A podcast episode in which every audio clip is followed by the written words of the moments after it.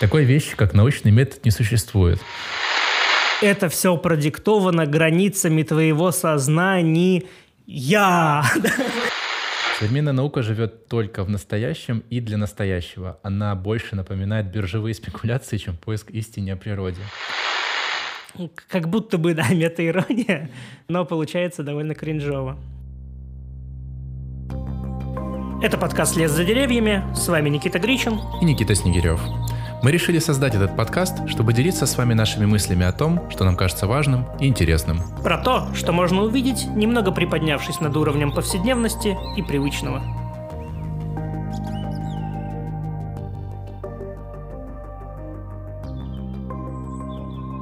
Привет, Никита. Да, привет, Никита.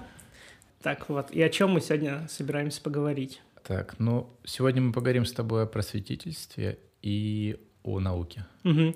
И я вот сразу сделаю небольшой дисклеймер, э, потому что, несмотря на то, что мы уже говорили и о религии, и, и о бредовой работе mm-hmm. там Дэвида Гребера, и о стоицизме, и, в общем, о темах, которые так или иначе у многих людей вызывают какой-то внутренний отклик, э, резонируют как-то. Ну, вообще, такие темы минные поля, где стоит очень аккуратно ходить, потому что на том или ином шагу всегда можно, всегда есть вероятность наступить на мину и подорваться просто Несмотря на это, несмотря на опасность э, вообще дискурса тех тем, о которых мы говорили, вот именно сегодня, именно сегодня я испытываю самый, наверное, большой страх, э, такой трепет, mm-hmm. э, когда мы как раз-таки заходим на поле обсуждения э, просветительства и научно-популярного контента. Я, кстати, даже догадываюсь, почему, но, ну, в принципе, знаешь, это вещь, почему-то действительно как бы работа, религия, ну, Ладно, для меня на самом деле это не такие важные темы, ну, в смысле, я не религиозен, угу. а работа для меня, ну, вещь скорее не жизнеопределяющая. Угу. Мне интересно, чем я занимаюсь, но это, типа, не очень прям меня, то, что меня описывает. А вот прям наука и сама идеология науки — это вещь, которая мне, ну, очень близка и во многом угу. меня характеризует. Да, стоицизм, который мы описывал, я во многом как бы согласен, придерживаюсь, но вот тут как бы для, для себя так выстроил, знаешь, этот нарратив стоический, mm-hmm. что как бы он в, в него вписана наука. И, а тут получается, как бы мы о ней самой говорим и о просвещении. Mm-hmm. И с одной стороны, то есть для меня это важно, и я это ценю, мне кажется, это типа полезная вещь. А с другой стороны, э, знаешь, это как типа из семьи выносить ссор, ну uh-huh, типа uh-huh. какая-то типа глубокая проблема, где ты боишься стать типа в один ряд с людьми, которыми не хотел бы вместе угу. быть. Это, например, какие люди? А это, например, люди, которые, ну, так по умолчанию антинаучные, которые выступают систематически против любых способов э, рационального познания мира и использования методов э, научно-технического прогресса в области медицины, там, угу. там, здравоохранения, собственного здоровья. То, что сейчас огромное количество проблем с этих связано, то, что люди не прививаются, да, и старые болезни, типа полиомиелита какого-нибудь э, или кори, э, начинают угу. снова обратно разрастаться. На самом деле, немножко спойлеришь, я хотел сначала обозначить проблемное поле. Вот, я хочу ну дополнить ну, и свой дисклеймер, угу. и твою мысль. Вообще... В целом, это был мой частичный дисклеймер, ага. потому что я хочу тоже обозначить в каком-то смысле вот. свою позицию. Вообще поле э, научно-популярного контента, на первый взгляд, может показаться каким-то ну, не, не проблемным, э, потому что, ну, что вообще такое научный контент, э, научно-популярный контент? Это, в принципе, то, что с детства каждому знакомо, и у меня детство, помимо там просмотров космических рейнджеров, покемонов, посещением школы, ассоциируется также с тем, что там условно в 21.00 включали там по телеканалу РТ вот настолько мы старые, включали какие-то фильмы BBC, переводимые mm-hmm. на тот момент. То есть там мои любимые это прогулки с динозаврами. Э, в целом, наверное, большинство детей, э, по крайней мере, моего поколения в детстве увлекались а динозаврами больше, и очень мне их больше любили. исторические нравились, там про пирамиды, там, mm-hmm. знаешь, еще какие-то... Да, древние цивилизации, археологические там, раскопки, раскопки вот там, все, да. города майя, да, вот, да, вот да, это да, вот да, все да. прочее. Э, оно ну, у меня также тоже, вплетено вот где-то между просмотром «Рыцаря дорог» и там «Черепашек-ниндзя». И в целом и сейчас у меня до сих пор есть любимые научно-популярные каналы. На YouTube преимущественно это там и Melody Ship, который выпускает безумно крутые, красивые mm-hmm. документалки про космос. Э, вот недавно жизнь, вышел да. Life Beyond. Да. Mm-hmm. Это канал Курцгезахт, э, который тоже ставит ну, интересные вопросы и очень прикольно обыгрывает темы, в том числе визуально, э, через анимацию. В целом, научно-популярный контент мы любим, уважаем, ценим, обнимаем, да. Обнимаем, приподнимаем. Тем более странно становится то, о чем мы хотели бы сегодня да, поговорить. именно поэтому вызывает, появляется чувство тревоги, что вот мы берем и критикуем, по сути, просвещение, то, чем мы собираемся сейчас заниматься, то просветительское сообщество, точнее, скорее всего, даже российское, потому что нам лучше как бы оно известно. Это направленная критика, она, я ее для себя вижу в, в таком смысле, чтобы не дискредитировать, что ли, это все, то есть сделать это движение каким-то более, ну, неправильным, ну, в общем, соответствующим своим собственным принципам. Ну да, или как правильно в целом устроить научную инквизицию, да? Да, Опять же, я хочу все-таки начать с того, что почему меня что-то в этой теме затрагивает, угу. почему она у меня, например, резонирует, и почему захотелось вообще ее сегодня обсудить. Э, так получилось, по крайней мере, в России, то научно-просветительское сообщество, если его можно назвать каким-то единым угу. э, и вообще сообществом, э, на каком-то этапе начало помимо того, чтобы научно-популярно транслировать э, идеи там, научных теорий, школ, направлений и прочего, э, занялось еще и тем, что э, вырисовало себе образ какого-то врага, какого-то мракобеса, какого-то антинаучного mm-hmm. вообще жулика, э, вора и прохиндея, да, какого-то псевдоученого, и, ну и так далее, обскуранта, да. можно через запятую перечислять бесконечно, да, но не нужно и всю свою, ну, большую часть своей энергии и деятельности направила на то, чтобы как раз бороться э, с вот этим вот врагом. И в этом самом по себе нет ничего плохого. Э, нет ничего плохого, и это, ну, такая странная оценка плохо-хорошо, угу. но нет ничего, я не вижу ничего плохого как человек в том, чтобы бороться э, там, допустим, с идеями плоской Земли э, или там с какой-нибудь новой хронологией, угу. теорией лингвистической относительности. Или гумилевским пассион, пассионарностью. Там, ну, да, да или с гомеопатией. Проблема в другом. Проблема в том, что когда ты выходишь в публичное поле, а, будучи просветителем. Да, будучи просветителем. И тут, кстати, среди них есть как и ученые отдельных дисциплин, школ, направлений, лабораторий, так и не ученые. А, они выходят в публичное поле и начинают в публичном поле маркировать э, кого-то как антиученых, псевдоученых, мракобесов, э, обскурантов. Угу. При этом, когда ты это делаешь, ты должен быть или ты неосознанно вооружен каким-то критерием, который позволяет тебе отделять одно от другого. А, и я вижу проблему в том, что вот этот вот самый критерий, он часто э, нерефлексируем какой-то, э, основан на обыденных представлениях. Критерий, о том, типа, что наука, да, а по какому, наука, да, да, критерий, по которому ты определяешь, это наука, это mm-hmm. уже не наука. Э, он часто нерефлексируемый, какой-то основан на обыденных здравом...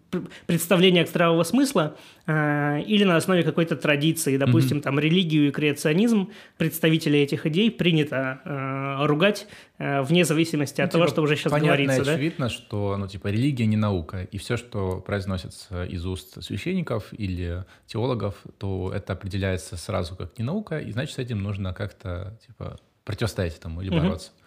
Причем, чтобы, чтобы сейчас не говорилось, ни в каком бы контексте не говорилось. Э, это может быть основано на каких-то представлениях о том, э, что что-то несет угрозы для общества угу. в виде там огромного количества смертей из заболеваемостей, которые можно было бы предотвратить, да. допустим, другими методами угу. лечения и прочее.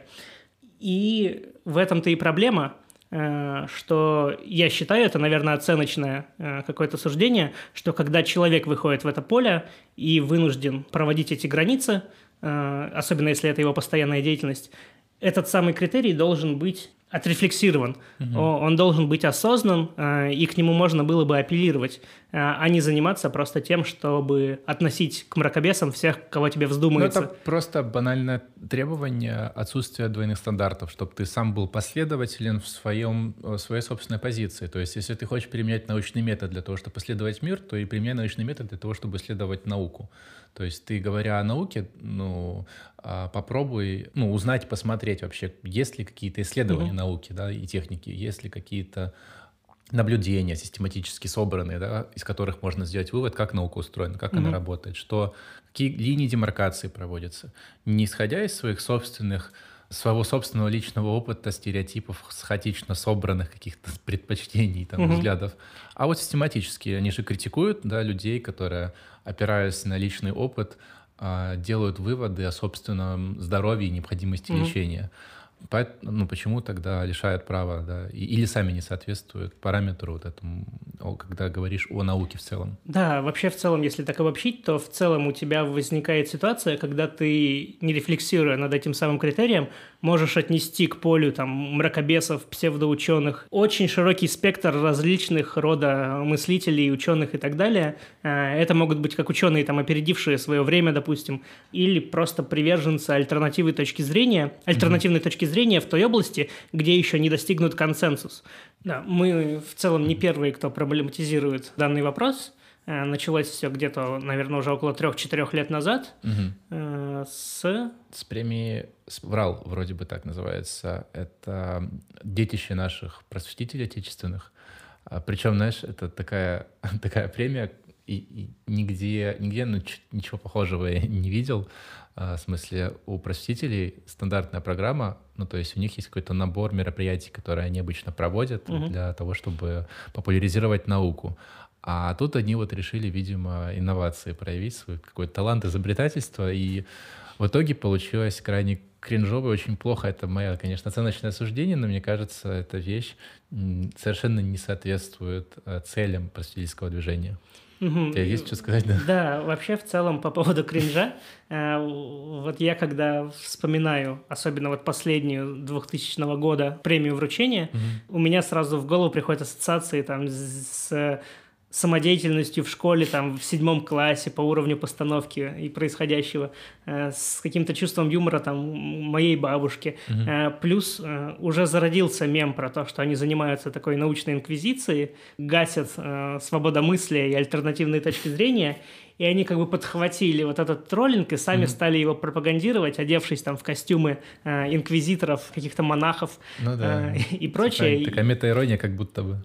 Как будто бы, да, мета-ирония, но получается довольно кринжово. Да, и, в общем, поскольку эта премия касается многих людей, ну, в смысле, она задевает как же это называется, opinion мейкеров, знаешь, угу. большого количества людей, то есть, соответственно, эти группы начинают тоже возмущаться. Да, и... вот, кстати, возвращаясь угу. к мысли о том, что вот э, обозвать э, мракобесом или кем-то еще э, можно э, по ошибке и неправильно и несправедливо, э, вот это вот эти первоначальные, по крайней мере, списки номинантов на получение премии э, у меня как раз-таки триггерят вот это вот чувство, потому что когда ты среди списка, ну, действительно, наверное, уже практически бесспорных каких-то мракобесов, э, антиученых, находишь такие фамилии, там, как Дугин, Панасенков, э, Латынина, у меня есть недоумение. Они, они, конечно, спорные личности, но они не заслуживают быть в списке систематических мракобесов, да, которые прям регулярно У меня прям очень жестко стоит вопрос о моральном праве тебя вообще заносить людей в какие-то списки. Да, это такая очень, очень недобрая традиция. Да, э, типа мне сразу там куда. в голове мелькают списки Шиндлера. Там, Или знаешь? список врагов народа. Да-да-да, расстрельные различные да, да, списки. Да, да. Типа, разве это, ну, типа, это просветительская действительно организация или все-таки это образец инквизиционного какого-то Вот, и э, способность типа? тебя пошутить самому, самого про себя на тему того, что ты инквизитор, э, не снимает саму проблему того, что ты, возможно, в этот момент становишься инквизитором. Инквизитором, а, И вот, наверное, в том числе как ответ на эту премию и прочую mm-hmm. деятельность, связанным, связанную именно с тем, чтобы искать врагов и систематически их обзывать, бить, э, пытаться уничтожить и прочее, возникла ну, возник инфоповод в виде э, лекции как раз на слете просветителей э, Вахштайна, российского известного социолога mm-hmm. из Шанинки. Да, основным пафосом э, той самой лекции было то, что он провел вот этот водораздел между мракобесами, обскурантами и учеными по линии э, наличия сомнения э, высказываний, которые производятся как бы этими людьми. Э, и если условный ученый, занимающийся наукой там, в лаборатории, в широком смысле этого слова, постоянно сомневается в том, что он говорит, делает в умозаключениях выводов, которые он строит, постоянно проговаривая оговорки, какие-то принципы, сомнения, консенсусы и все прочее, которые позволяют нам в конечном итоге все же сделать хоть сколько-то осмысленное да, заявление в рамках науки, когда ученый становится просветителями и выходит вообще в поле публичное, угу. куда-нибудь там э, на открытый микрофон, там в общественное пространство или на постнауку или на собственном канале на YouTube, угу. э, он, погружаясь вот в эту атмосферу вот такого высказывания, он вот эти все моменты, связанные с сомнением в том, что он говорит, сомнением в том, что э, его выводы действительно отражают реальность, он их отбрасывает и говорит такие заявления как бы от, ми, э, от языка точнее, от лица науки, угу. он говорит о том, как реальность вокруг нас устроена, устроена вообще выкидывая куда-то там далеко это самое сомнение, которое позволило ему первоначально к этому выводу угу. прийти. И это, это как бы сетап. А панчлайн в том, что когда ты выбрасываешь сомнения, это исторически как раз больше соответствует тому самому первому мракобесу, который, обскуранту, который был э, в истории как бы явлен. Э, соответственно, просветитель становится тем самым объектом, с которым они изначально как бы боролись, хотели бороться и который они ненавидят. Знаешь, вот я бы хотел отметить два, два момента, если ты еще не закончил, да? Не, с да? Вахштайном все, да. Да. Вот именно про сомнения, знаешь, с одной стороны, действительно очень классный критерий, он действительно много объясняет, но с другой стороны, его недостаточно совершенно, да, чтобы демаркацию проводить. А, в принципе, я думаю, ты согласен с этим. Да, потому что это как бы вот такой единый критерий, который тебе позволяет прям все зерна от всех плевел как бы э, отсортировать, э, он формирует такой образ все равно гомогенной, сильной науки, э, которая вот такая светлая, вся чистая э, да. и про все хорошее а все остальное как бы да. выходит за ее рамки и, и наукой не является. А, но это проблематичная как бы, да, категория, а, и тут ты... Да, я хотел еще договорить в плане того, что, ну, это как бы первое, да, про сомнение в том, что это не единственная категория, и второй момент, это даже, ну, мне было интересно посмотреть, что сами просветители вообще, ну, типа, говорят на этот счет, потому что все-таки это не истина последняя инстанция, это гипотеза Вахштайна о том, угу. как это все устроено. И они в свой счет не сходятся во мнении, ну, типа, они не едины в своем мнении насчет сомнения.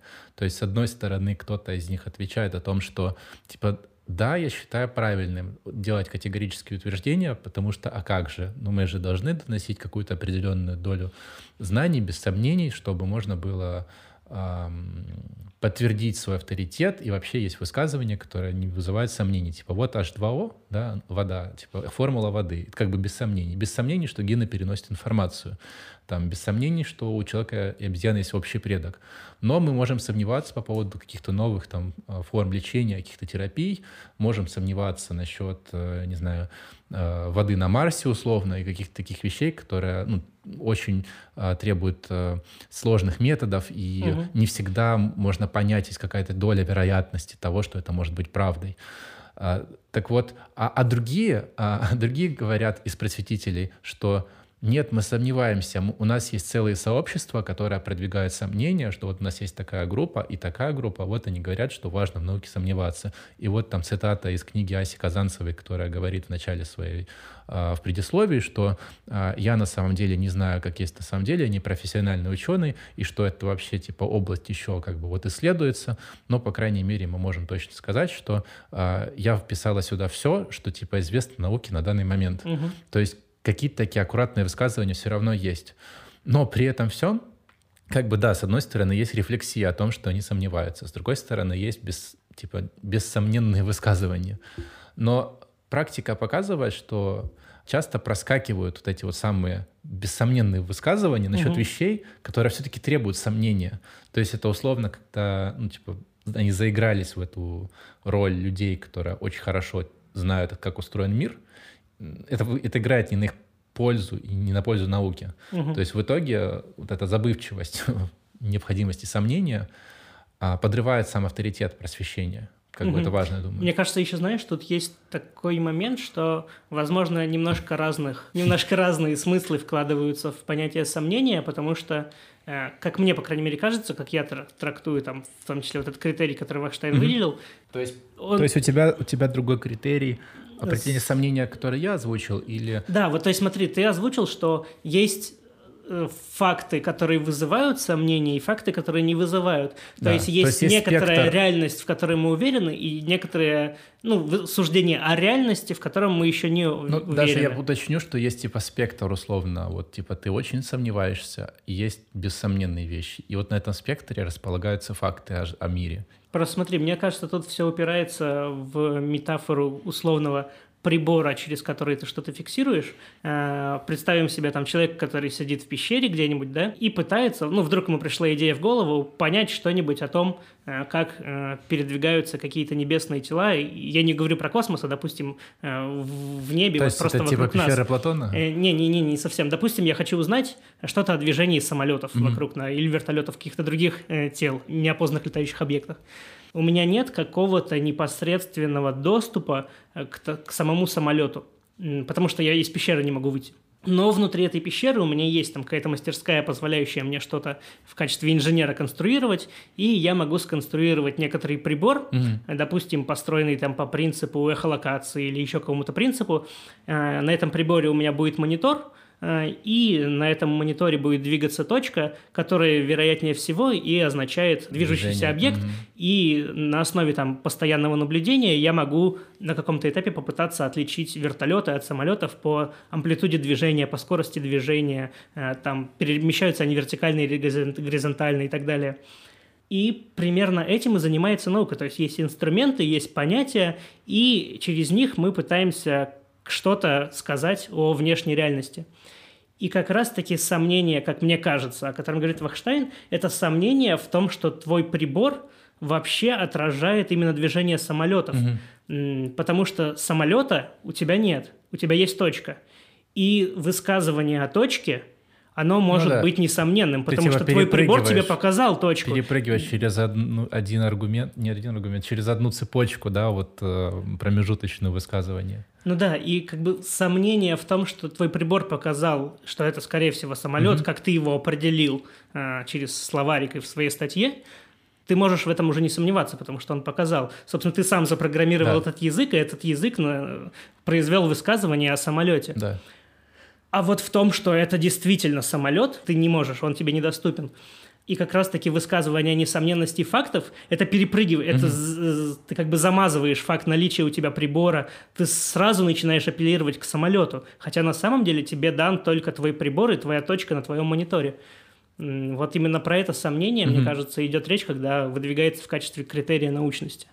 Э, Я бы хотел дальше, наверное, поговорить, Да, в принципе, знаешь, о том, что... Немножко уперлись в одну тему, да? о том, что, в принципе, поговорить о науке в целом, да, как, как она определяется. И, и знаешь, э, но если, если подходить к этому банально, вроде бы, ну так, с- просто сходу, то первым, что, что может показаться верным и правильным, это обратиться, ну, типа, к самим же ученым. То есть, Мгм.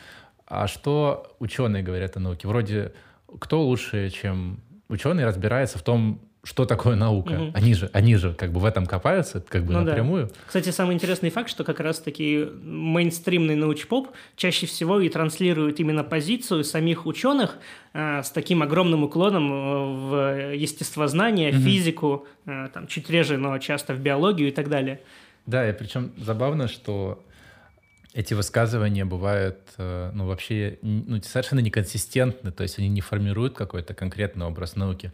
Конечно, есть распространенный какой-то такой же, как мем о том, что такое наука, который транслируется просветителями.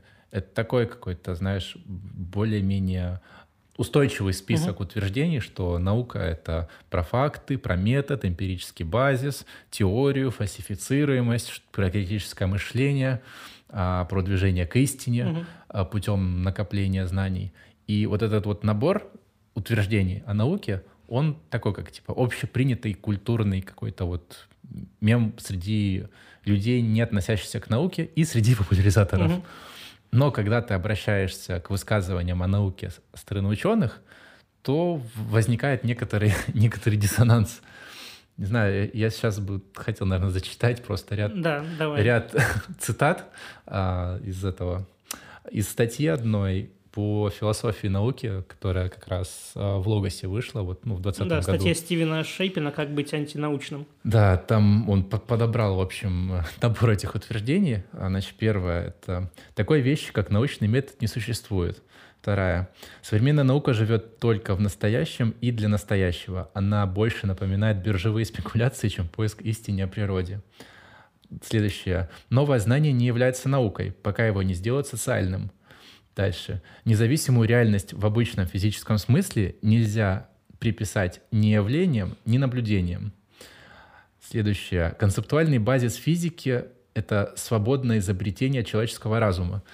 То есть Понимаешь, это, ну, то есть я могу дальше продолжать. Это, это, это, это все, да? Да, нет, там еще, э. еще шесть высказываний. Не знаю, может быть, современная физика основана, основана на внутренних актах веры. Угу. Или там, в любой исторический момент у того, кто считается... В любой, в любой исторический момент у того, что считается приемлемым научным объяснением, есть как социальные детерминанты, так и социальные функции.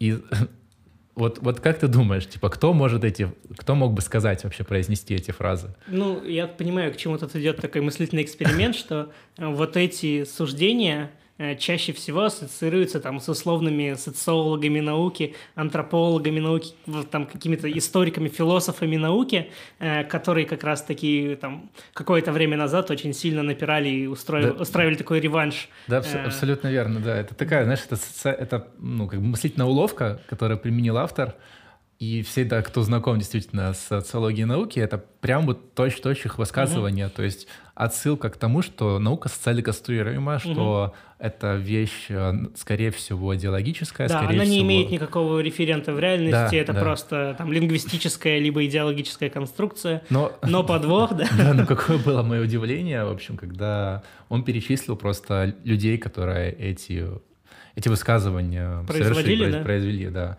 Это, значит, иммунолог Питер Медовар, биохимики Эрвин Чаргав и Гюнтер Стенд. Да, я думаю, даже, знаешь, не так важно Уилсон. сейчас перечислить их Слушай, имена. А тут, еще, тут несколько фамилий, которые должны быть просто озвучены. Это физики Нильс Бор, Брайан Петли и Альберт Эйнштейн. Это был Альберт Эйнштейн.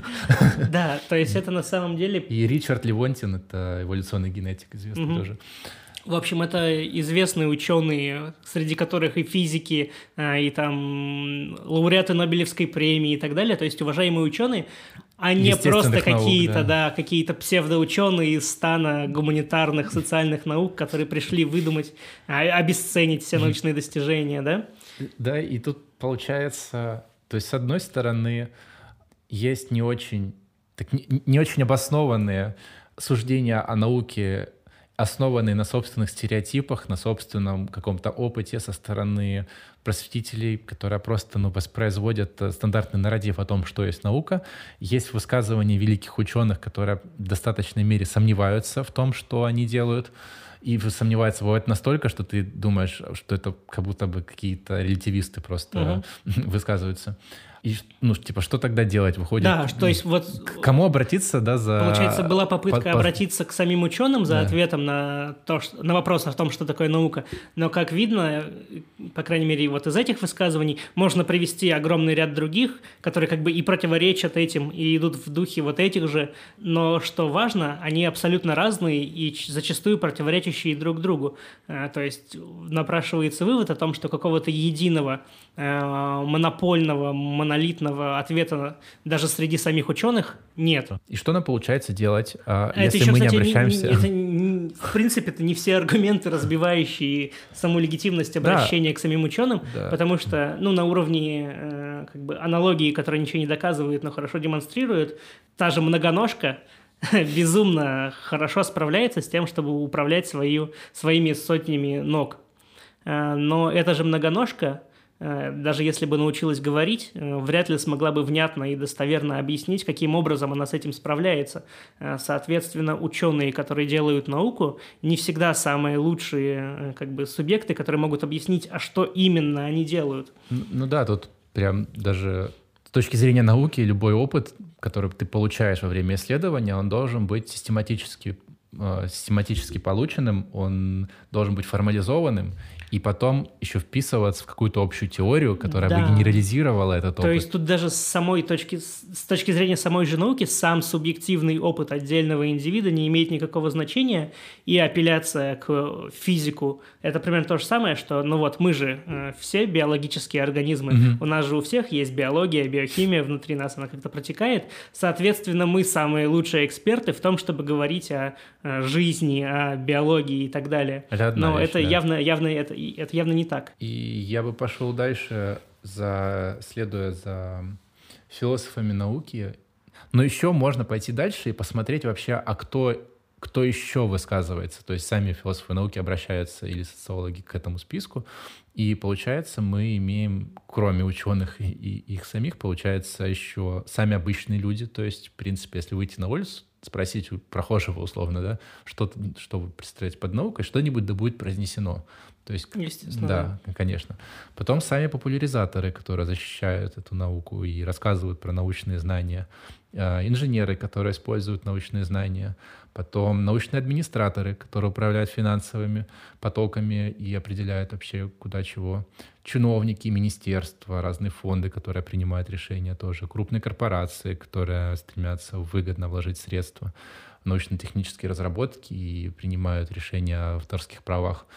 В общем, суды, например, какие-нибудь, которые решают, а что является научным, а что является ненаучным в преподавании, например, креационизма там, да, или дарвинизма в американских школах. То есть получается набор такой достаточно большой ну, угу. из акторов, которые бы произносили, делали высказывания науки, и эти высказывания оказываются разными. Да, как бы внутри самой одной группы ученых уже нашли миллион высказываний, которые вообще друг другу противоречат, а тут как бы много разных групп, и в них еще будут множество высказываний. Вместо нас уже, слава богу, проделали работу э, генерализаторы, что ли, этих всех высказываний, то есть, угу. ну, исследователи. И есть как бы такой, можно сказать, ну, какой-то некий список, вот то, что я говорил, набор тегов, которые могли бы характеризовать науку. Я помню, мы с тобой дискутировали насчет того, что можно ли все-таки как-то определить науку, ну, то есть не одним термином или одним высказыванием, угу. ну, ну что-то, что дем, демаркационную линию проводит. Ну вот условно есть наука и религия, да, и политика, и общество. То есть вот какие-то как будто бы вот сферы социальной жизни, которые не пересекаются или пересекаются, но имеют какую-то самость, какую-то угу. особенность. Вот ты что вообще думаешь? Ну, в смысле, я хотел бы, чтобы мы тут сейчас с тобой это обсудили немного, угу. этот вопрос что мне кажется, что все-таки вот эта какая-то сущность есть, но она не схватывается в каком-то термине определенном. Э, мы уже как бы показали, что помимо э, там абстрактных принципов, метода, еще сомнения, там фальсифицируемости и, и всего прочего, э, есть как бы контекст, в котором существуют ученые, исторический, там, социальный контекст, культурный контекст и много еще каких контекстов, это все происходит в мире, там и социальных институтов, связей и всего прочего, традиций. Есть огромное количество акторов, которые производят высказывания науки, и тем самым э, как бы происходит такое перформативное конструирование самой науки. Mm-hmm. Есть и популяризаторы, и кого только нет. Э, и поэтому наука — это такой очень огромный спектр тегов, который как бы относится к одному облаку, mm-hmm. но при этом э, формирование какого-то вот единого понятия, одного, который схватит все теги, не упустит ни одного и как бы и лишнего в себя не вперед, практически невозможно найти.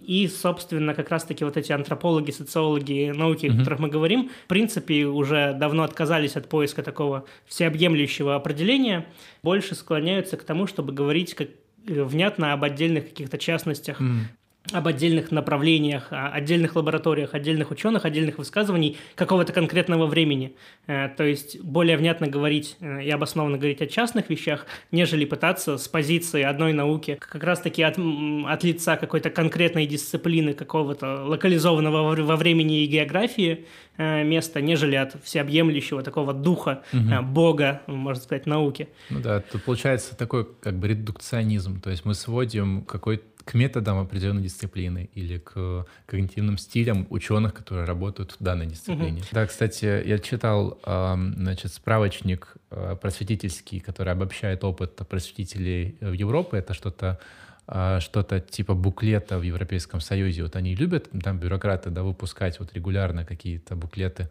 обобщающие разные практики, вот в том числе и просветительский опыт. И они а, приходят к консенсусу в определении науки, относя ее к тому, что преподается в европейских университетах. То есть они решили как бы как раз идти по, по этому пути, который mm-hmm. ты только что озвучил, что ученые — это тема, а, точнее, наука — это то, что делают ученые, или то, что преподают в вузах. Как бы это, ну да. В принципе, это для, ну, выигрышная довольно позиция в плане ухода от метафизических споров о сущности науки.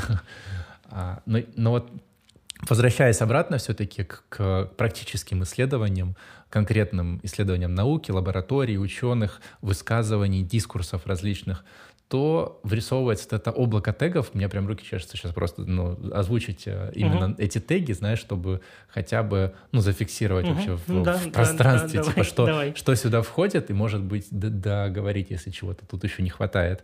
В общем, ну, как бы вот из того, что было, по крайней мере, выявлено, сюда входят идеи, приборы, места, формы репрезентации, способы финансирования, люди, эпистемические добродетели, что бы это ни значило, техники наблюдения, экспериментирования, когнитивные стили, языки, институты, сообщества, научные самости, исторические траектории, исследуемые вещи, ну и много чего, короче, другого.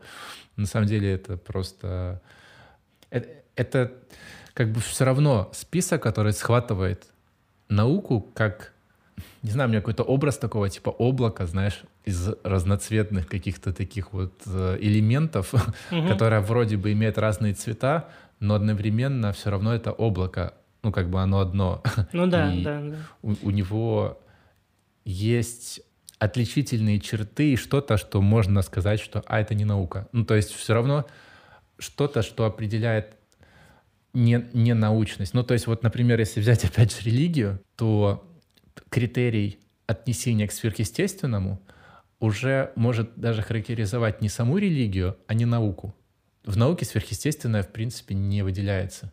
Угу. Ну, это ты к чему клонишь? К а, какому-то определению через обратное? То есть, а, ну, то есть наука типа... это то, что не, не, не, не, не, не то, не другое, не пятое, десятое, а вот то, что остается, это и есть Я наука? на самом деле сам не знаю, к чему клоню. Я просто пытаюсь нащупать то есть интуитивно все равно определяется да, развлечение. Когда начинаешь копаться, кажется, что на границах есть очень много споров, как, как это происходит в жизни.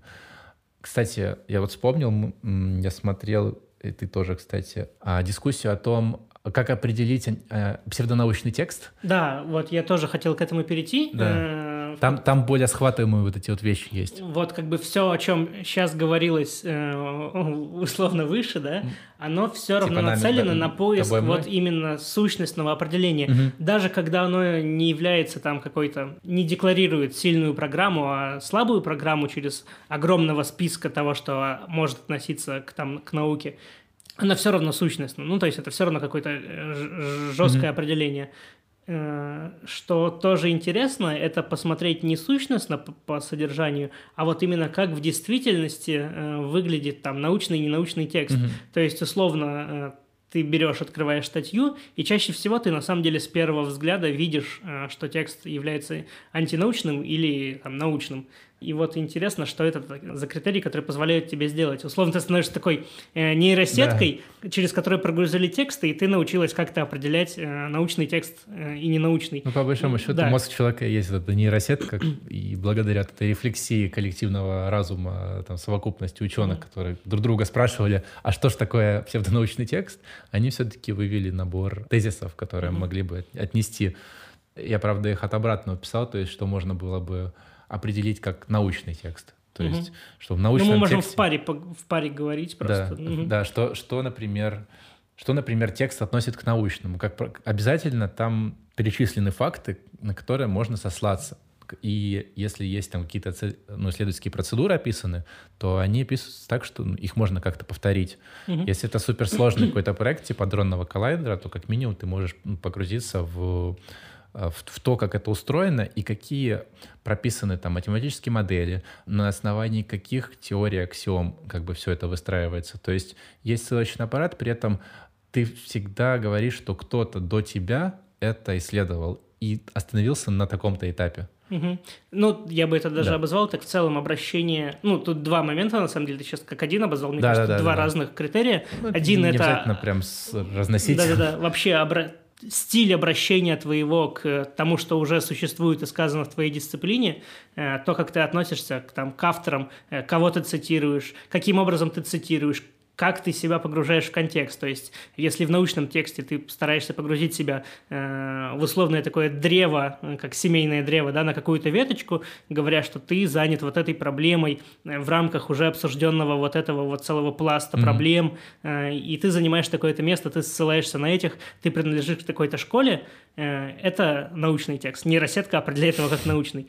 Если же ты начинаешь статью с того, что все идиоты до тебя последние там несколько десятков или сотен лет э, несли чепуху, а сейчас я прихожу и наконец-то несу вам истину, э, то эта нейросетка, скорее всего, определит как ненаучный текст, антинаучный. Да, берешь, э, там был прикольный пример, типа обложку книги, и там читаешь, что Геракл был потомком всех славян.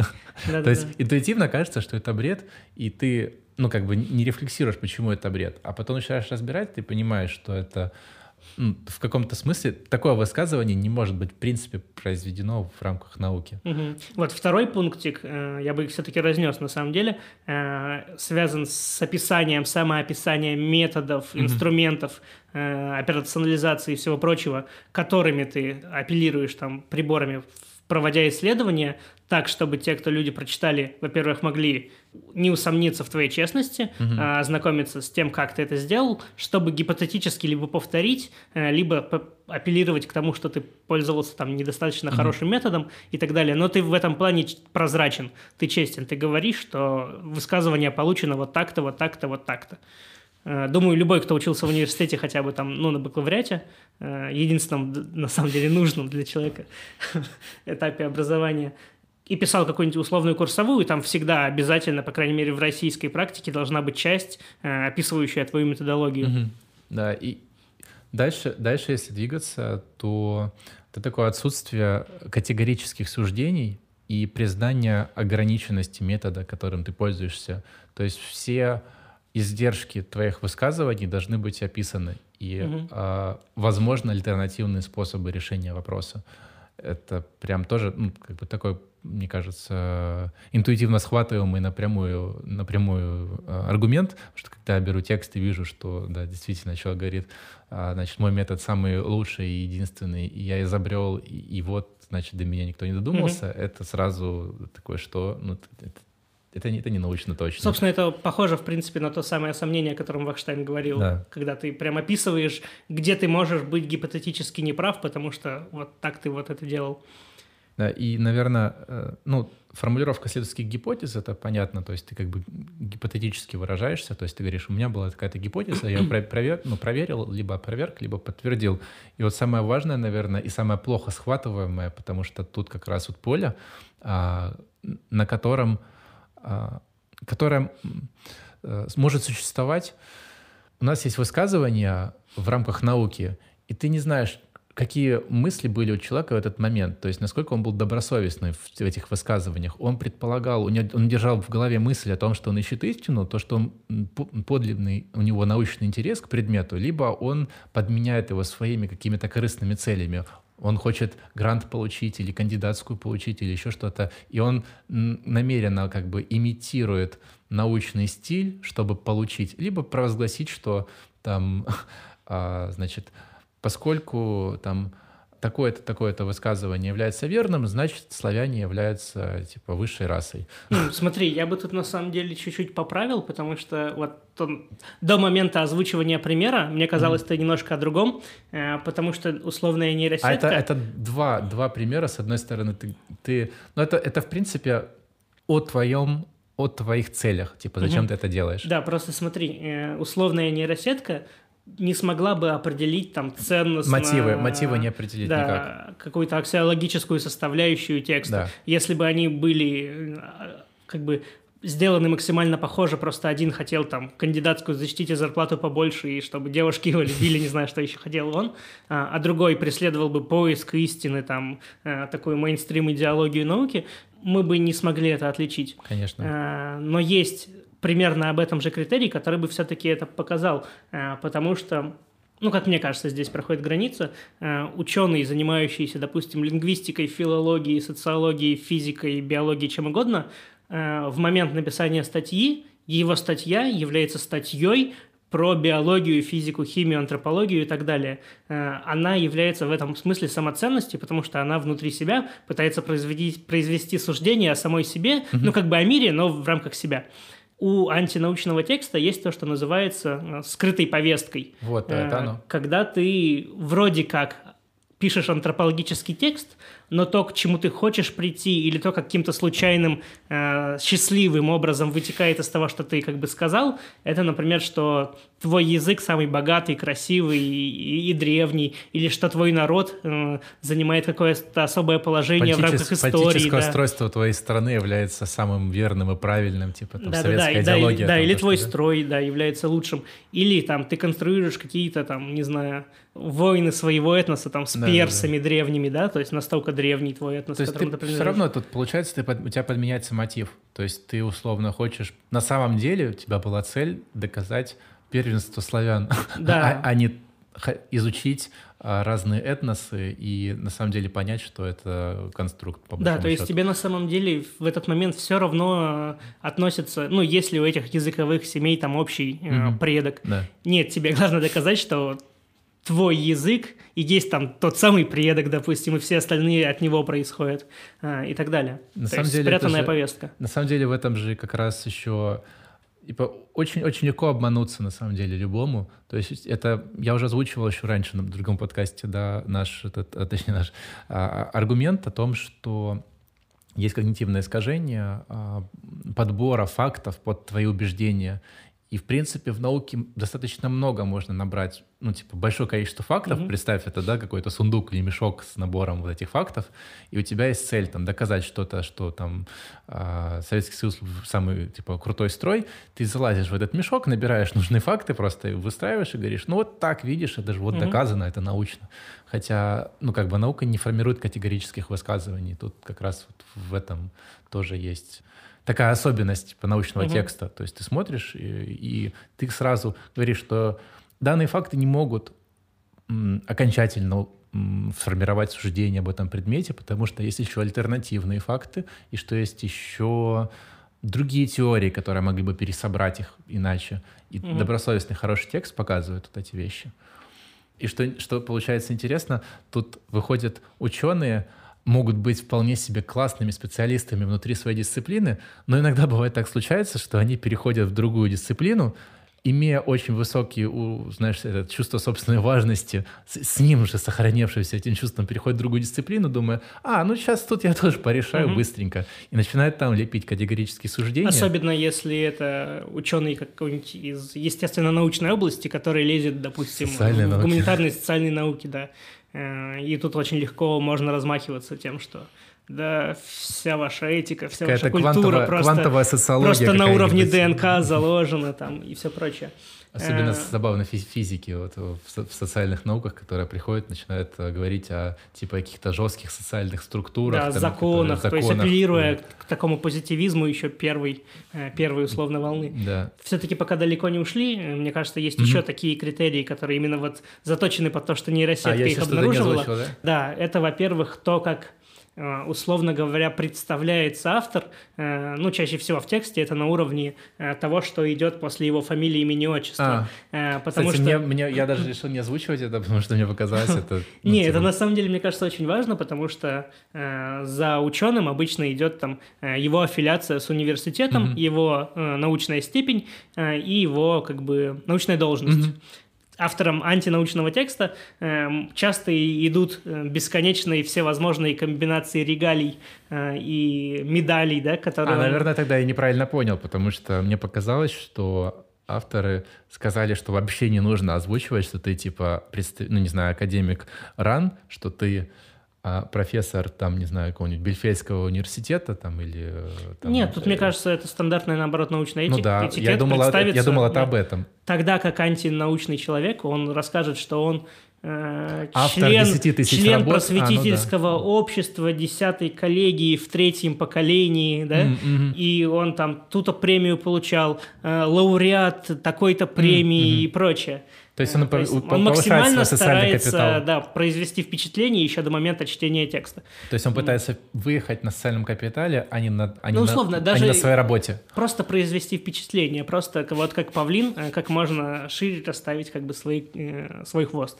Просто для впечатления. Вот. И последняя, самая маленькая деталь, но то- тоже мне кажется важной. Я думаю, любой, кто так или иначе сталкивался с каким-то э, антинаучным текстом, э, мог это заметить, э, когда некоторые термины или дефиниции вдруг неожиданно зачем-то меняют свое написание. Э, Чаще всего это, допустим, написание «наука» с большой буквы. То есть он говорит, я занимаюсь наукой, но не просто наукой, как написал бы ученый да, в своей статье, а наукой с большой буквы. Я вот, тоже этот великой. аргумент не очень понял. Но в смысле, бывает это оправдано, потому что ты когда пишешь э, в социологии науки техники, да, там про вещи, то вещи лучше написать с большой буквы, либо в кавычках, потому что это имеется в виду не просто вещи-вещи, а вещи, ну, типа, как термин. То есть тебе надо перевернуть обыденное слово, которое используется в повседневности, в специальное терминологическое, но ты его не можешь подменить на, на другое, потому что оно еще отсылает к реальности. Да, но Очень тут сложно интересное замечание, потому что это такая, это как бы э, маркировка особого случая внутри текста, Мгм. Э, подчеркивание его отличности от э, Обыденного. обыденного словоупотребления, да. Э, тогда как в антинаучном тексте Ага. это скорее продиктовано э, громкостью слов. Это то же самое примерно, что писать капсом. А, понятно.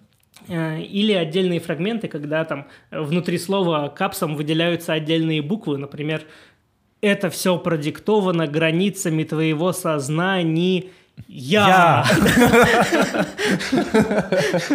Подчеркивая как бы отдельные да, конструкции внутри, Внутри слов. слова, да. Вот, на этом, ну, у меня, по крайней мере, все. Я вот так сходу. Да, получается, то есть у нас есть, есть набор критериев, которые отделяют текст научный от псевдонаучного. В принципе, я с ними согласен, и во многом это хорошо работает.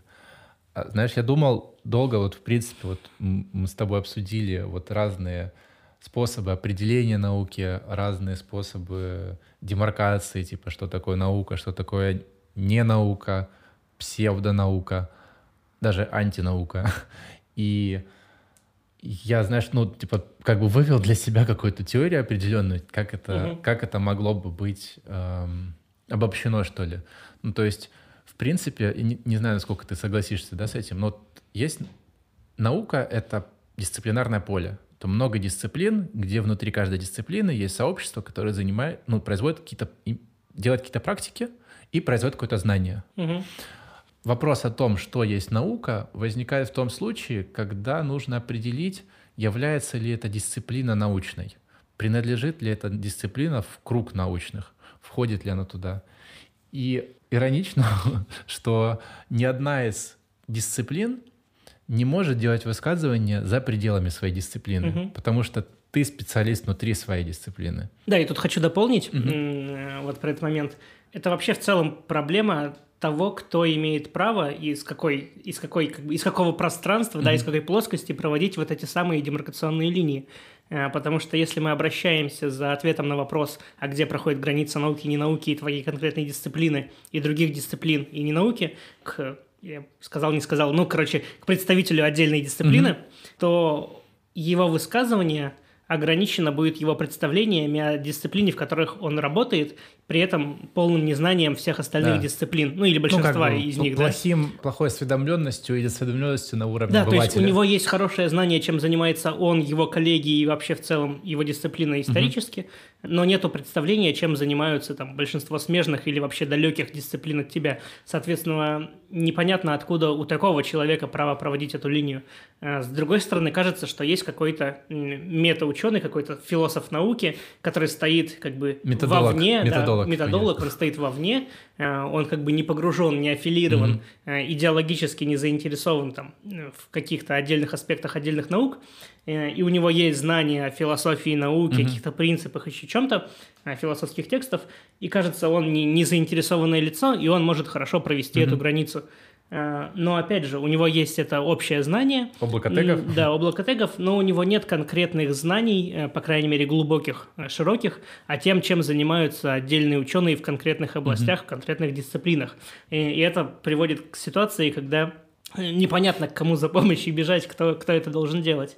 Я, знаешь, я нахожусь в каком-то, ну, достаточно сложном положении тоже. Ну, то есть, если у нас есть облако тегов, то мы, получается, в него можем отнести, ну, то есть, что-то отнести, и, и если что-то не, не входит в это облако хотя бы, ну, типа, не, не по одному из критериев оно не попадает, то, значит, все, нафиг. Типа, ты не, не научный, ты не попадаешь туда. Ну да, Все-таки но же мо- Знаешь, есть возможность это Вот, вот установить. вот это облако тегов, то, что в него абсолютно э, ни по одному Мгм. тегу не попадает, Мгм. да, это э, рукоделие э, или там музыкальная группа. Не, ну Э. вот э, даже, ну не знаю, религиозные тексты, не теологические. Почему именно теология? Это такой хороший пример. Да, тут же э, он же входит, э, входит в академические дисциплины в некоторых британских вузов, да, и не помню, ты говорил, какие вузы. Ну, что в Оксфорде, что в Кембридже Да. есть э, кафедры теологии Да, и- и- э, испокон веков. И в России появилась кафедра теологии, но, но это как бы встречает большое сопротивление, и что это не наука, и что Среди просветителей. И Вот, да, э, и биологи особенно активно, ко- комментируют и это все дело пытаются как-то свернуть, ну, тем, что это такое движение типа антинаучное Мгм. и включение в науку того, что туда не входит. Но тут я применяю опять критерии из этого облака тегов, и у меня нет пока что оснований сказать, что это не научная вещь. Мгм. Но если взять, например, тексты...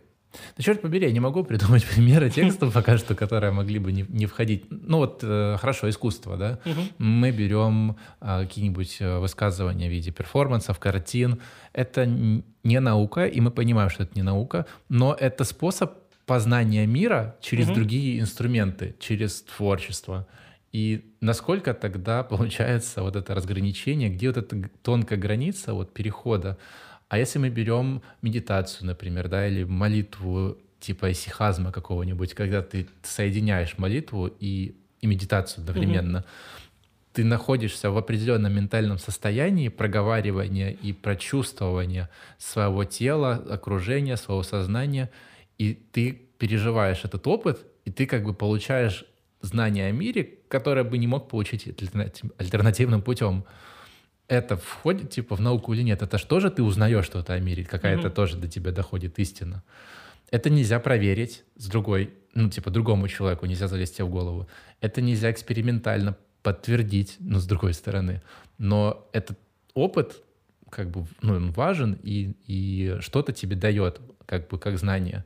Вот я, честно говоря, до сих пор не могу для себя найти ответ. Просто я боюсь, что вот эти все м, выводы и заключения, которые мы делали как бы на протяжении выпуска, э, могут привести к такому как раз-таки к постулированию условной э, акторно-сетевой теории Блуна... Бр- б- Э, Извиняюсь, Все заикнулся, да, Я тебя прощаю. чуть не упомянул в суе и сразу вот заикнулся.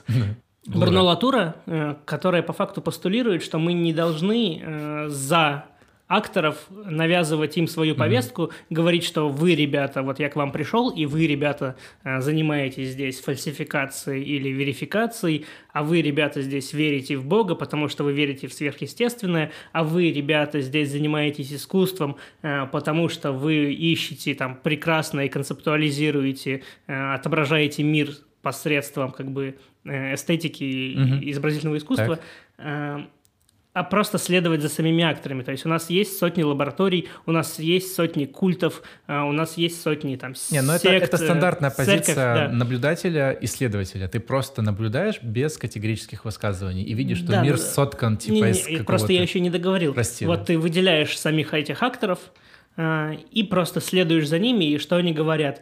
И, соответственно, для тебя исчезает проблема поиска единой сущности науки, потому что для тебя все поле превращается в огромное множество акторов, сетей, которые взаимодействуют, перетекают и так далее.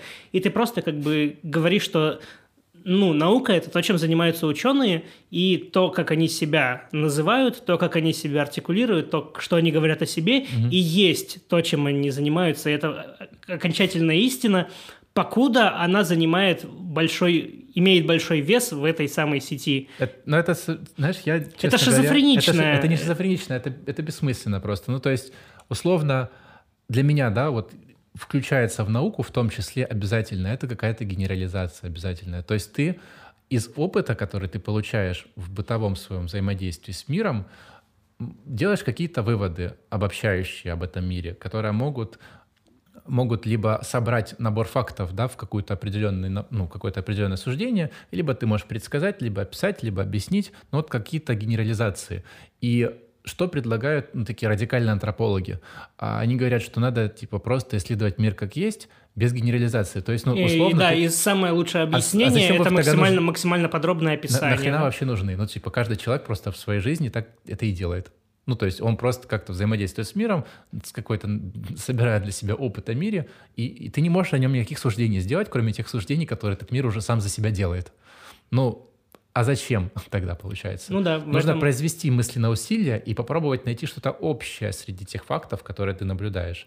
И вот мы сейчас пытаемся это усилие произвести, а, а, определив сущность науки, но не получается. Не потуги, получается вообще. Да, потуги да. какие-то бес, бессмысленные. И знаешь, мы в начале... Это вообще на самом деле интересный разворот, потому что, потому что в начале выпуска мы э, как бы заявили, что условно, просветители, давайте обратитесь наконец-то уже к существующему дискурсу в отношении того, чем является наука, чтобы не так огульно э, обзываться э, антинаучными и так далее.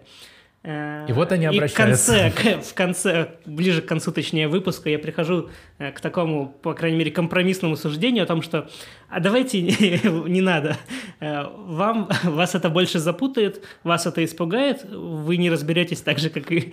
Ну, потому что невозможно до конца в этом разобраться, mm-hmm. по крайней мере, с точки зрения того, чтобы прийти к выводу, прийти к инструменту, прийти к четкому критерию, я, который позволит тебе проводить я эту границу по-другому хорошо. это вижу, то есть я говорю, нет, вы обращаетесь, пожалуйста, и вы понимаете, что когда вы обратились к этому, вы понимаете, что у вас нет легитимных никаких оснований делать категорические суждения о науке в целом и о дисциплинарных границах вне ваших границ. То угу. есть, условно, если есть какой-то человек, который на поле биологии провел исследование, например, геномодифицированных продуктов, и он сделал дерьмовое исследование, которое нарушает определенные методы статистические, экспериментальные, а, требования жесткие, и делает выводы определенные на основании своего дерьмового исследования, то вы полной праве находитесь в том, чтобы сказать, что это исследование дерьмовое, выводы никуда не годятся, и дальнейшие политические последствия основаны на этом дерьмовом выводе, могут быть опасны или вредны, или... Смотри, я тут добавлю. Э, я как раз-таки пытался вывести к тому, что вам нет смысла обращаться к этому научно-философскому антропологическому дискурсу. Да, не, имеет да, не имеет смысла обращаться к этому дискурсу с той целью, что мной, по крайней мере, изначально было озвучено, как раз-таки э, нахождение вот этого самого критерия, который вам позволит с полной честностью э, и справедливостью э, обзываться мракобесами, ну, да. кого-то обзывать мракобесами. Вы его не найдете. Этого да. критерия вы точно не найдете, потому что десятки, сотни, ну нет, десятки антропологов, социологов бились над этим вопросом и в конечном итоге скорее пришли к тому, чтобы ну, не заниматься именно вот этим, а заниматься чуть-чуть другим. Э, но этот поиск все равно не будет бесполезен, потому что, во-первых, э, вы, я почти уверен, э, будете менее жестко и как бы уверенно маркировать отдельных людей теми-то, теми-то и теми-то, поймете, что основания для этой маркировки очень шаткие, и они могут крыться разве что в ваших чисто идеологических, да, чисто, чисто ценностных, чисто борьба. политических да, аспектах. Вот здесь мой дополнение закончено, и как бы дополню еще то, что ты сказал. Да, сводится к тому, что если вы эксперт в какой-то конкретной области, то вы можете э, вполне легитимно рассматривать работы псевдонаучные, сделанные в ближайшей плоскости, и доказывать, что они антинаучные, но добавляя, вот к твоему mm-hmm. суждению, но добавляя, что в рамках э, нашего, э, ну, в рамках описания нашего языка, нашей науки. И а то, что касается политического аспекта применения этого знания или mm-hmm. неприменения того знания, которое я критикую, не моя проблема. Да. То есть тут это важно. Просто вот мне показалось, что ты как раз-таки акцентировал внимание на том, чтобы главное туда привнести нужную, нужную точку зрения, а не антинаучную, чтобы политические последствия были хорошими, а не плохими. Но мне кажется, как раз-таки ученому ну, должно быть искренне наплевать. На а, политические последствия. Да, на политические ну, то есть последствия. Он, в момент, когда он думает о политических последствиях, он перестает быть ученым, становится гражданином, например, угу. да? То есть он меняет этот, этот фрейм, меняет режим Но он обязан об этом оповестить слушателя, да. То есть он говорит, в данный момент я выступаю там, да, обычным человеком со своей политической позицией, со своим политическим суждением, а, как, например, в вопросе глобального потепления, где есть четкая политическая а, сегментирование, то есть это, как правило, левые, например, левые либералы условно утверждают, что глобальное потепление — это плохо, или, или что что оно проходит быстрее и что оно проходит с более тяжелыми последствиями, чем чем что-то просто проходит более тяжелыми последствиями. И есть правое, правое крыло, правые либералы условно, я не говорю про крайних вообще, да, радикалов, угу. а они говорят, что последствия не такие страшные, что это на самом деле даже больше положительные факторы, потому что планета зеленеет, то, что в некоторых странах Конечно, есть места, где будет подтапливать, надо строить плотины. Конечно, есть места, где будет суши, э, более сухой климат, где будет суши. где а, будут, э, будут где-то проходить более обильные осадки. То есть э, климат меняется, да, но это не катастрофа, то есть мы можем адаптироваться. Это я сейчас напомню, вдруг, если кто-то отключился, напомню, что ты сейчас цитируешь даже, ну, не, не, не столько э, называешь свою позицию в отношении этого вопроса, сколько декларируешь, что вот такая позиция да, тоже то есть. То есть есть, есть две позиции, то есть, условно, те, которые утверждают, что глобальное потепление есть и это плохо, и что нужно предпринимать меры типа Green Deal, например, в Соединенных uh-huh. Штатах или Киотского протокола, который многие страны мира включены, кстати, США из них вышли, Дональд Трамп из него вышел, поскольку uh-huh. он как раз является представителем республиканской партии, которая как раз является представителем условно такого бизнеса, промышленности, а для промышленности не очень как бы выгодно вкладывать деньги в то, чтобы в то, чтобы э, озеленить условно, то есть uh-huh. перейти на какие-то другие технологии. Тут выходит в план спора не только научные уже аргументы, а аргументы денег, аргументы угу. политики, аргументы оценочного суждения, что для тебя хорошо. Хорошо ли для тебя, что, например, в Израиле зеленеет, там становится лучше готовить, ну, лучше выращивать, условия для выращивания продуктов лучше, а, например, в Калифорнии становится хуже, потому что там больше типа пожаров. Если углубиться в вопрос, то в Калифорнии оказывается больше пожаров, например, потому что а, люди менее менее ответственно относятся к кемпингам. И, и например, в основном одна, одна из причин основных, например, пожаров — это сами люди, которые жгут костры. Mm-hmm. А, или, например, промышленность, связанная с выращиванием миндаля. Для того, чтобы выращивать миндаль, нужно определенным образом, он требует очень много воды. И, естественно, в Кали... А Калифорния является одним из самых больших штатов, где выращивают э, большую часть в мире вообще миндаля.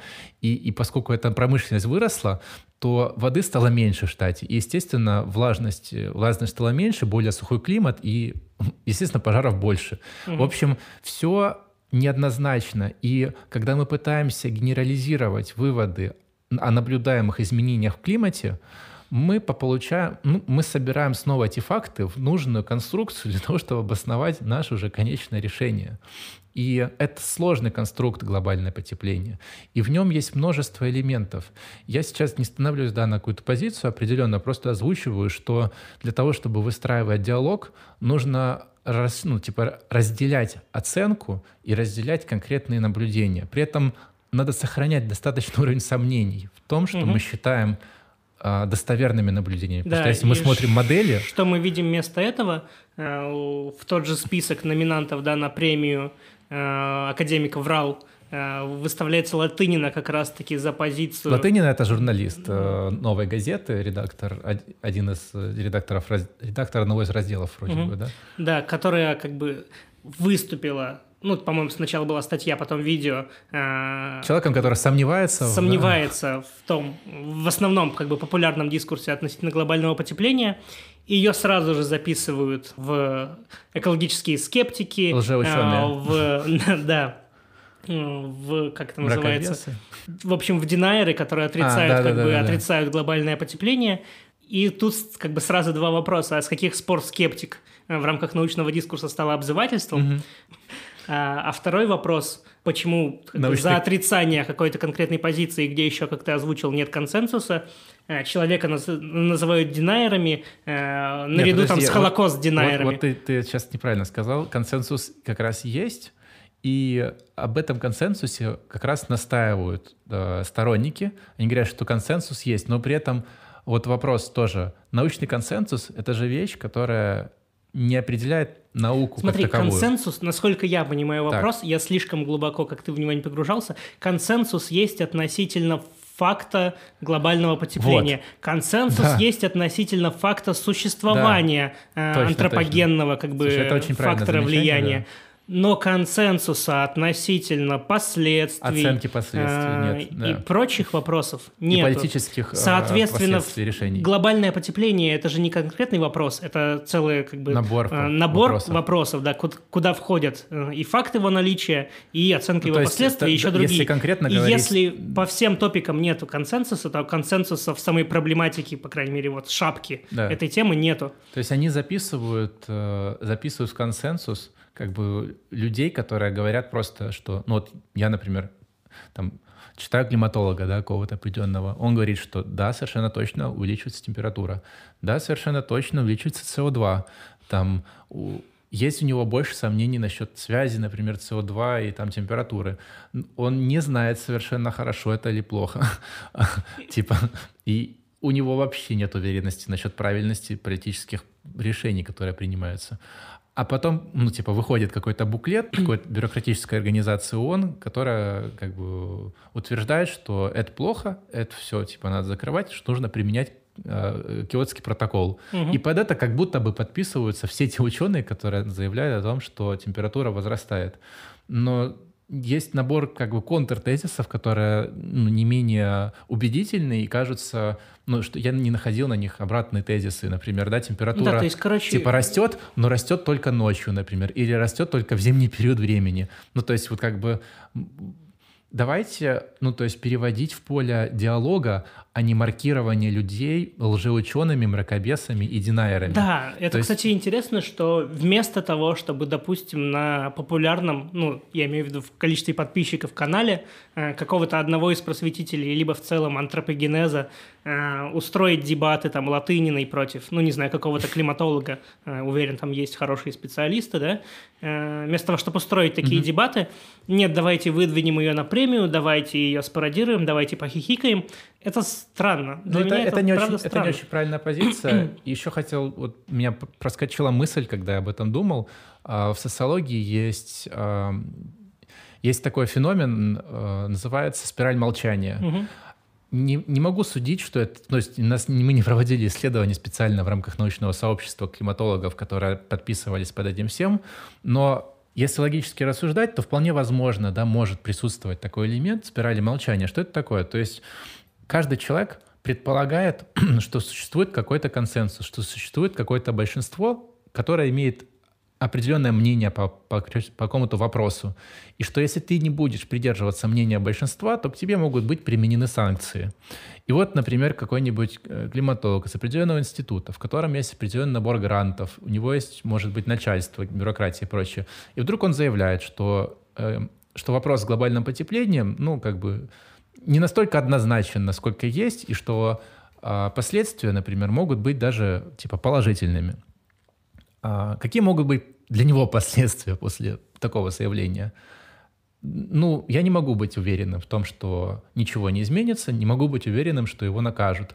А, но человек может переживать на этот счет, и лучше лишний раз он не будет делать никаких заявлений. И кажется, угу. как будто бы а, вот как будто бы в этом всем сообществе существует консенсус, хотя если поговорить с каждым ученым отдельно, может быть, анонимно, да, они могут выражать больше сомнений гораздо, чем выражается публично. Угу. Ну да, в целом на современном, современном молодежном сленге в этих ваших интернетах э, это называется выписать из движа, э, когда ты делаешь какое-то заявление. Я уже постарел, похоже, потому что я еще такого не слышал. Когда ты делаешь какое-то заявление, находящееся в контрах э, с тем мейнстримом той тусовки, к которой ты принадлежишь, то ты, скорее всего, будешь э, ограничивать себя в плане права этого, делания этого высказывания, чтобы оставаться в тусовке. Потому что если ты там скажешь что-то отличное, да. то тебя просто из нее выпишут. Ну, условно да. взять оппозиционеров российских, да, ты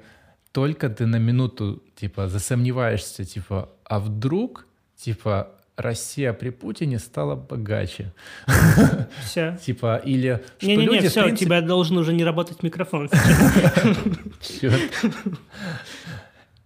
Конечно, тут, ну, типа, это, это, ну, это превращается уже такое тоже в сектантство определенно. То есть нету места для дискуссии, а есть только а, определенная позиция. Конечно, конечно, это не а, способ а, достижения компромисса, консенсуса, мира. А, я являюсь последовательным сторонником все-таки налаживания диалога и сторонником гражданского мира. Как бы есть такой термин, да, определяющий просто, ну, вот, когда все люди, все граждане, так или иначе каждый является гражданином в какой-то стране, угу. а, когда все граждане находятся в мире, в каком-то там взаимном уважении и принятии жизни, образа жизни другого как э, достойный для существования. И когда мы, например, приходим с научной идеологией и говорим, что это единственная типа вещь, которая может существовать, а, или под, подменяем ее каким-то политическим своим, политическим своим подоплекой внутренней, мы лишаем других другие альтернативные способы существования на свои права. Угу. И нужно вот этот как бы момент толерантности ну, как бы усвоить и понять как бы в более широком смысле. Это не только в отношении сексуальной принадлежности или гендера. Угу, это, или этноса. Да, это, это более широко. Это, то есть это принятие того, что человек может заниматься искусством, может заниматься ремеслами. Может, он может верить в Бога. Может верить это в Бога. как минимум его право. Да, да, и он находит в этом свое призвание, находит в этом свое счастье. И в принципе в этом нет ну, как бы ничего плохого. При этом это не значит, что наука подвергается риску что она становится опасной, а, что, что она попадает в опасность. А, это значит, что мы признаем разные формы существования, и что хорошо, а, мы можем популяризировать науку, можем пропагандировать научную идеологию и вдохновлять молодых людей идти туда, заниматься делом прогресса и достижения истины. Они могут как раз взять на себя, на, на свои плечи как бы mm-hmm. эту ношу, а другие люди будут другим заниматься. Как бы. Это не значит, что все должны Я быть бы учеными. Даже, все, все последние минут 20 занимаюсь обобщением и сведением к заголовку, да, я бы обозвал это как, ну, войны нет. Вот как бы... Нет вой... войне. Нет, да, нет войны, э, но да, здоровой конкуренции. Вы как бы имеете все возможности, по крайней мере, на уровне права, э, входить в публичное поле, популяризировать науку, привлекать сторонников, э, развивать идеи, пробовать форматы, жанры, как бы становиться популярнее в качестве популяризатора, mm-hmm. да, и так далее. Преследовать, в общем, те цели, которые вы желаете преследовать в рамках э, законодательства. Mm-hmm. И конкурировать с другими объяснительными моделями, формами, там, в том числе религией, искусством и так далее, в рамках конкуренции. А обзывательство, стигматизация, клеймение, э, глумление, э, там, Обесцен... расстрельные списки, обесценивание – приход в чужое поле с целью там все изгадить. Угу. Это низкие приемы, относящиеся к войне, которую вы сами объявили.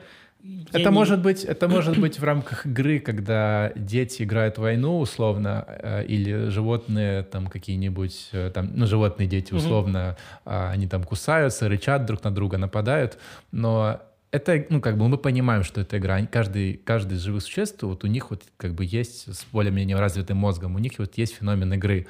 И в рамках вот понятия игры они могут взаимодействовать ну, в таком, типа, конфликтном, как mm-hmm. будто конфликтное взаимодействие, и получать от этого удовольствие. Но когда этот конфликт значит, происходит как бы в серьезном, когда этот конфликт сери- приобретает серьезный размах, перестает быть игрой, то это превращается в войну. Мгм. И война приносит страдания, несчастье, разрушения, и в итоге гражданский мир разрушается. И как э, и знаменитая работа из по исследованию спора Бойля и Бойль, Бойль, Бойль и Гоббс, а, значит, они спорили о том, как построить гражданский мир.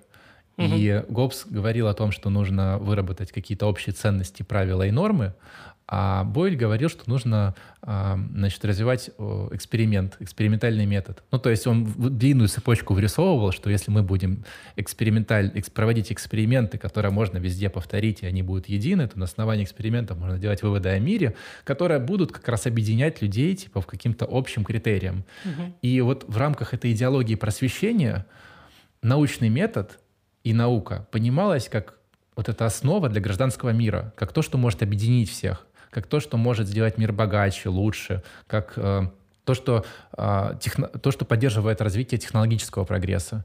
Вот эта плотная связка показывала, что люди могут найти там прибежище. Но вот развитие, развитие дальнейшего, дальнейшей науки и, и общества показывает, что это не обязательно так Мгм. что действительно наука способствует технологическому прогрессу. Действительно, технологии делают людей богаче, уменьшается количество голодных людей, увеличивается уровень благосостояния. Конечно, есть места в мире, где этого нет, но с приходом, условно, технологий становится лучше. Есть издержки, конечно, безусловно. А к чему я веду? К тому, что идеология науки для каждого государства является очень важным элементом. И внедряется массовое образование в школах, в университетах, проводятся просветительские мероприятия. Но это не значит, что все остальное должно подавляться, разрушаться, нивелироваться, обесцениваться. Все это имеет право на существование и сосуществование. То есть единственная, наверное, вещь, которую я тут хотел бы настаивать, как бы выражать как свое Мгм. мнение, это о том, что нужно находить диалог и стремиться к тому, чтобы выстраивать вот эти союзы, вместо того, чтобы разрушать их. Конечно, при всем при том дисклеймере, который мы вначале озвучили. Согласен. Я думаю, это сойдет за выводы. Или ты что-то еще Да, хотел обсудить? да, да. Вот, я, только к этому. да, со своей стороны добавлю э, последнюю мысль. Знаешь, еще, еще момент интересный хотел озвучить. У меня просто проскочило, может быть, получится вставить. А это как раз, как раз про а, дисциплинарные границы. Знаешь, еще вот когда, а, когда мы говорим про науку как совокупность дисциплин и про невозможность, невозможность внутри каждой дисциплины обозвать другую дисциплину не наукой, а, ученые попадают в ситуацию международного права. То есть есть совокупность, ну, совокупность государств, которые не могут решить и определить, кто не является государством, пока со со- все со всеми не посоветуются. Ну, Мгм. то есть условный ООН да, решает, признано государство государством или нет. Мгм. И, но, правда, международное право имеет границы. Ну, то есть они... границы государств, границы, да. А, а, оно имеет границы в количестве государств, которые в него входят. А в культурном поле границ нет на самом деле. Ну, то есть мы не можем найти предельное количество всех участников, да, с которыми нужно посоветоваться, чтобы решить, Мгм. что есть, а что нет. То есть наука в еще более сложном положении находится, чем международное право. Хотя международное право — это суперсложная вещь, потому что договориться о мире совершенно, ну, типа, разным странам, с разными культурами, с разными национальными интересами и векторами, типа, и взглядами на мир, это ну, совершенно сложнейшая задача. И, оказывается, там правая сила только решает, потому что есть там те, у кого да, ядерное оружие, те как бы и, в принципе, устанавливают этот мир. В науке этого ядерного оружия нет. В науке нет ограниченного количества вот этих государств. Есть вот это бесконечное поле сообществ, которым требуется у которых нет возможности, в общем, иметь какой-то единый референт, на который можно обратиться и Мгм. сказать, что действительно, вот с ним сравнивая, мы можем сказать, что это наука, а это не наука. М, Просто ну мне, да. мне, мне кажется, ну, как бы придется признать тот факт, что нет возможности и шанса записать в науку ту или иную дисциплину. Да. Но при этом можно сказать, какая из наук является дерьмовой внутри той науки. Внутри, внутри Да, самой, внутри самого языка само- конкретной самого этого дисциплины, языка, да. да. Если приходит Фоменко, да, формирует свою историю, то историки могут прийти и посмотреть, насколько его методы соответствуют историческим, Мгм. и сказать, что, ну, дружок, ты тут ошибся во очень многом. Приходят статистики и говорят, а, чувак, ты еще и статистику тут применял, сейчас посмотрим, насколько они mm-hmm. статистические методы. Нет, у тебя тут тоже ошибочки закрались. И, и получается, как бы можно как бы вот, дерьмо разгребать, но при этом нельзя сказать, что целая наука, типа условно, антропология или социология не являются науками, там, да, или философия. А философию Философы, в принципе, сами говорят, что они не наука. Но... И для этого... Только они, Есть кстати, ситуации, кстати... когда, когда что-то не является оскорблением, когда ты хочешь его так промаркировать, да, потому что а, не думаю, что современная философия претендует на звание отдельной научной дисциплины, да. Вот, Думаю, на этом, в принципе, все. Единственная последняя мысль, которую хотелось бы озвучить, что а, мне кажется, не знаю, насколько хорошо, но в рамках этого подкаста было продемонстрировано, Э, сама неочевидность э, такого, на первый взгляд, очевидного э, понятия, явления, как наука. Мы там около, наверное, полутора часов проблематизировали Двух отдельные аспекты. Как бы, возможно, это кажется немножко сумасшедшим, но полной неразберихи, хаоса и сомнения, релятивизма и всего непонятного, и как бы можно заблудиться в этом всем, Э, но, как мне кажется, э, вот примерно про это сомнение, блуждание, попытки найти ответы и прочее и есть наука. Наука не про то, чтобы прийти там в, на постнауку и рассказать, как мир устроен. Mm-hmm. Наука в том, чтобы блуждать по этому лесу, и в этом лесу есть и ягоды, и грибы, и куча всего, и животные, там какие-то белочку можно погладить. В этом лесу куча всего интересного, и как раз-таки вот хорошо по этому лесу побродить иногда, да, это не очевидный ответ, Осознавая, это что это картинка. лес, а не только каждый каждый из его составляющих в виде деревьев или, да, да, да. или ягод. К чему это я веду? К тому, что с вами был подкаст э, «Лес за деревьями». Э, с вами был Никита и Никита. Люди, которые крайне неравнодушны к науке. Да, и не грустите в это Э, мрачную холодную осень, которая сейчас за окном, по крайней мере. Сероватую. Которая за окном, по крайней мере, в Петербурге. До свидания.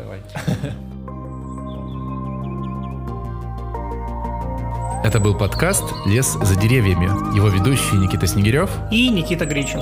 Со звуком помогал Никита Кидо. Ставьте лайки, оставляйте свои отзывы и не забывайте подписаться, если еще не подписались. Ссылки в описании. До встречи в следующем подкасте.